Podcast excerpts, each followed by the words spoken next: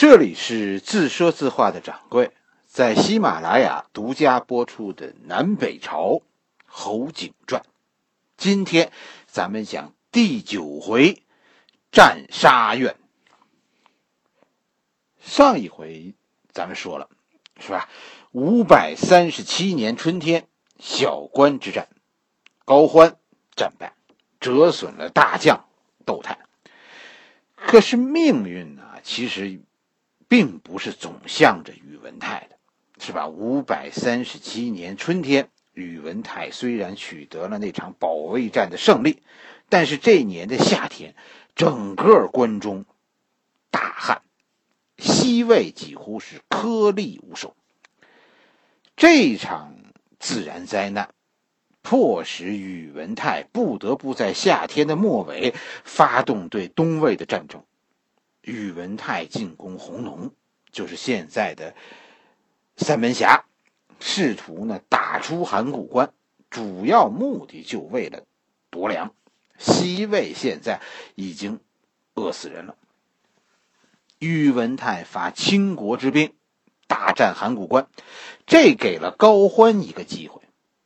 尽管高欢在小关之战最后错失了一次进攻西安的良机。可是现在老天爷又给了一次机会，其实老天爷还是蛮向着高欢的。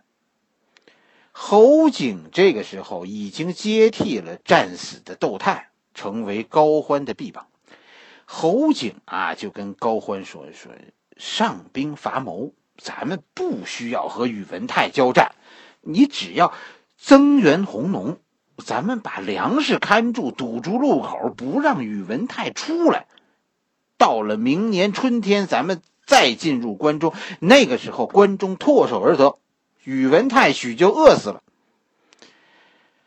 侯景这是个很毒辣的手段，是吧？饿死宇文泰，那那整个关中可能就鸡犬不相闻了。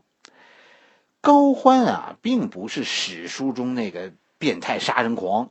高欢并没有采纳侯景的这个主意，但凡我跟你说，想要统治天下的人，谁也不会用这个招法。你说你饿死关中百姓，那你得到关中又有什么用啊？高欢的选择是什么呢？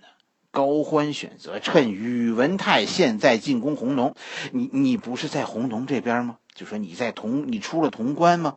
哎，我突然偷袭长安。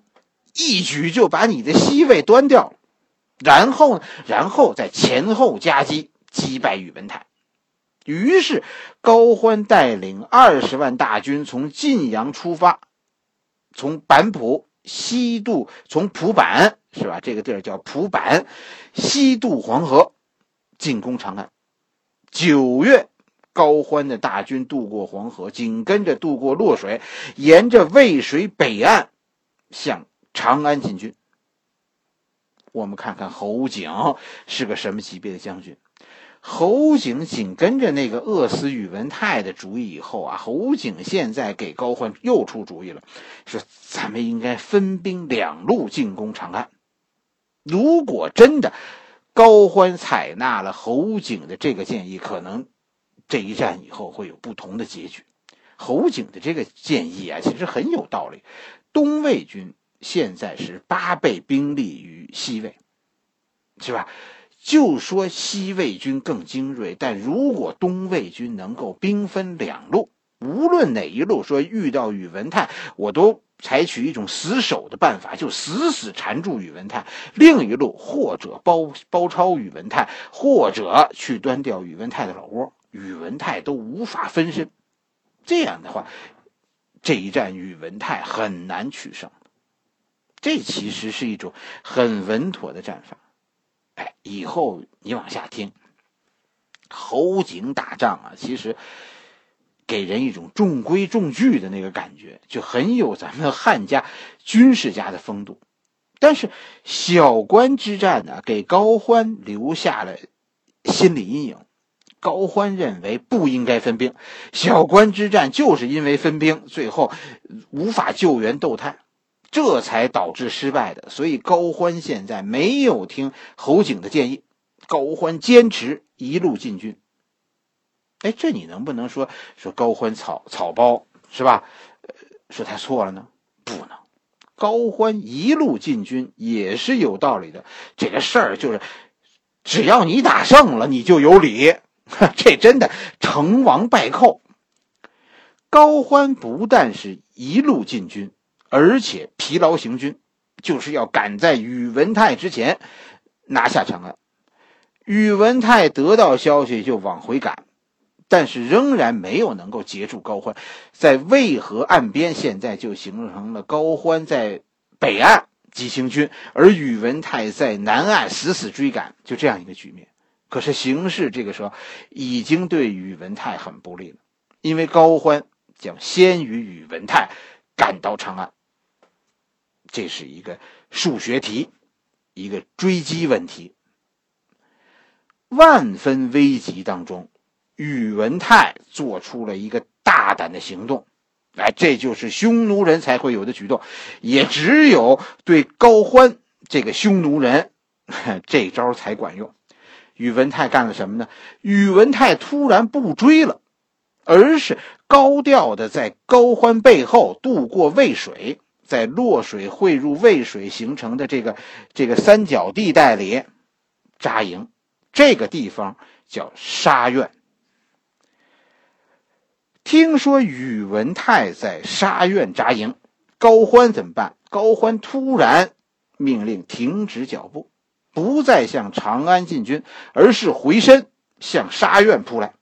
侯景这帮人据说是反对高欢回身的，占据长安，就算是端掉了西魏，宇文泰就成了流寇，他没有根据地，也没有粮食，根本就不可能再和我们政府长期对抗。所以，其实继续进军，占领空虚的西安，然后凭借优势兵力稳扎稳打，拖死宇文泰，这是上策。我估计汉家的将军都会这么做的。但是高欢文化中的匈奴成分，这个时候发挥了作用。高欢眼看着宇文泰把自己放在一个三面背水的绝境，高欢认为凭借自己的优势兵力，这一战一定能正面击败宇文泰。不但为窦泰报仇啊，还是自己人生的一个顶点。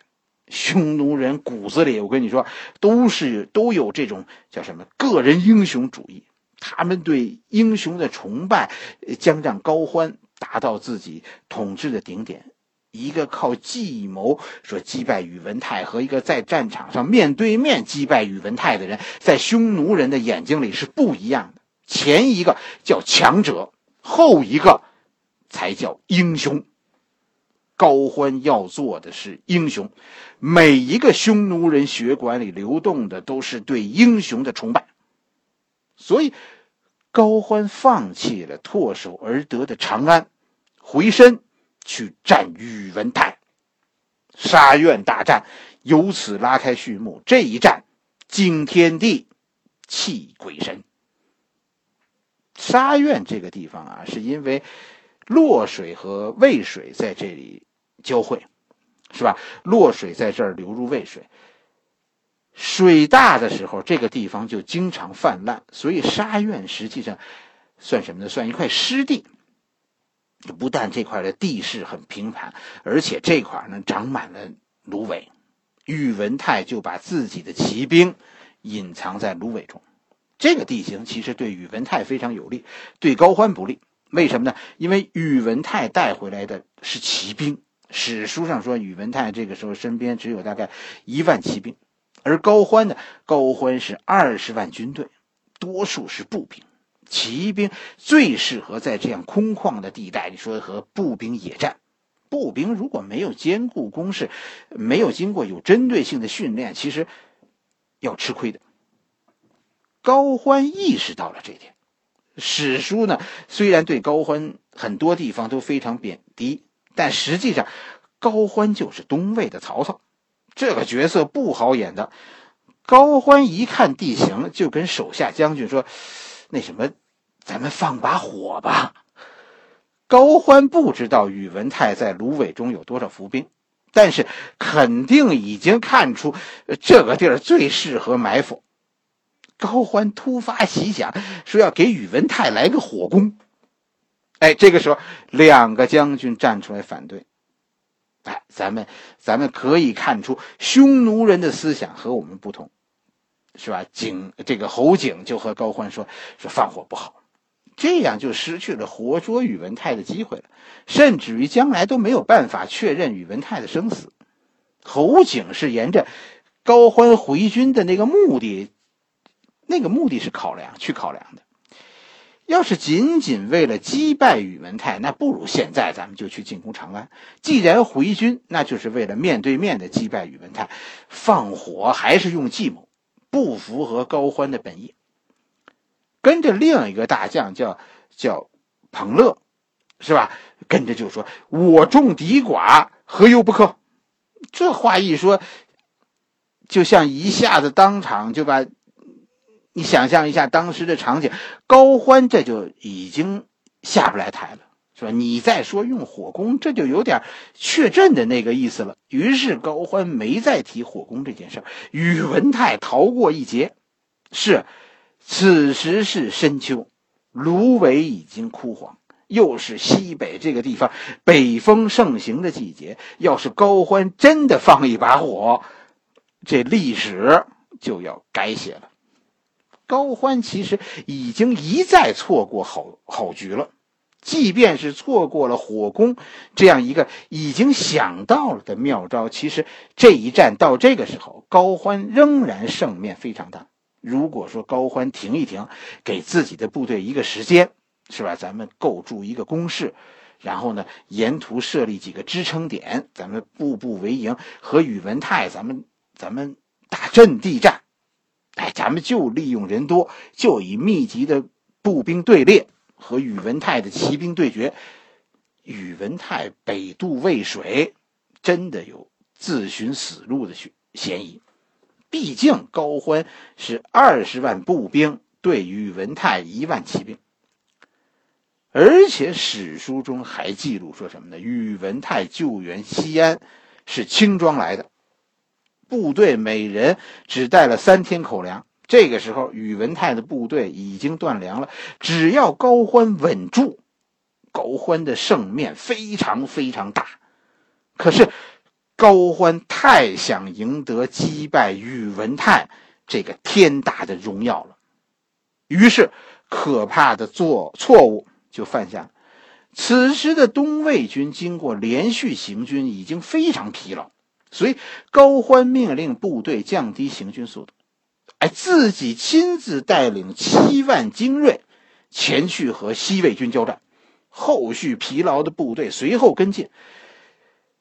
这样一路上都不分兵的高欢，临战前竟然鬼使神差的将二十万人分成前后两队投入战场，前面是七万人，后续部队十三万人。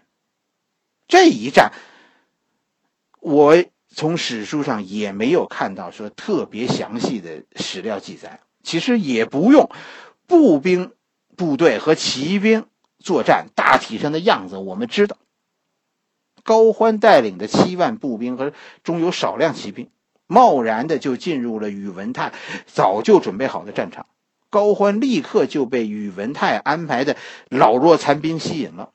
朝着错误的方向发动了进攻，把整个步兵的侧翼暴露给了芦苇中隐藏的宇文泰的精锐骑兵。于是，高欢的部队在冲锋的半路上突然遭到骑兵从侧翼的猛攻，高欢的部队瞬间就崩溃了。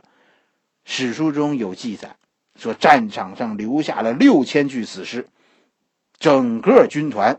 高欢的整个军团突然失去控制，开始向后疯跑。哎呀，这就完了，是吧？步兵和骑兵作战，这就是不能向后跑。只要你跑，就会全军覆没。你跑不过马，而且你是背对着马，是吧？你就跟靶子似的，等着人家后边骑兵射呀。侯景。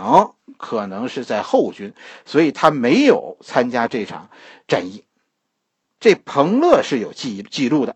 这一战，彭乐虽然打得非常勇，这一战彭乐叫拖长大战，就当时肚子被划破了，肠子都流出来，这个彭乐仍然是死战不退。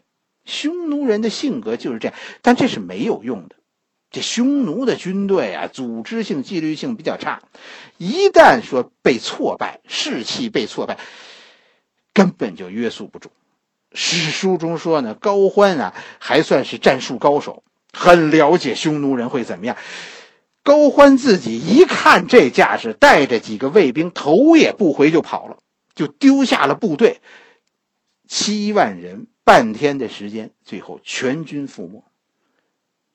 消息这就传到了后边的十三万东魏军这里，史书中就没再说说宇文泰怎么击败这股后面这股东魏军的。史书中只说呢，在整个这场战役中，宇文泰带领一万骑兵杀死了八万魏军，然后呢，然后缴获了十八万副盔甲。十八万副盔甲，你能明白这是怎么回事吗？盔甲很重，东魏军听说前面战败了，后边这十三万人很整齐的做好了准备。什么准备啊？脱下盔甲，然后跑。你琢磨吧，二十万人来，被人杀死八万，然后怎么会被敌人缴获十八万副盔甲呢？后边的部队脱了盔甲就逃跑了，逃跑了。匈奴人打仗其实真的不在人多人少啊！沙苑之战是一个奇迹。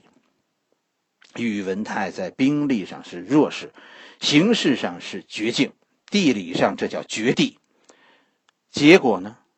而且呢，还有还有被人火攻的隐患呐！这宇文泰，但是西魏军就是奇迹般的赢了。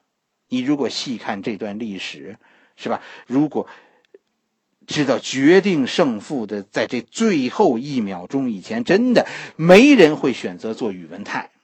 但是这一场战争，这就是战争，这就是命运，这就是英雄。高欢真的没做错什么。一百次这种局局面下，九十九次胜利者会是高欢，只有一次。属于宇文泰，但命运就是命运。沙苑之战，我什么时候读到这里都有四个字：目瞪口呆。不知道为什么高欢会打败，不知道凭什么宇文泰有这样的胜利，不可思议的胜利。那十八万副盔甲，让人。错愕。好了，我们今天的故事就讲到这里，明天我们讲河桥之战。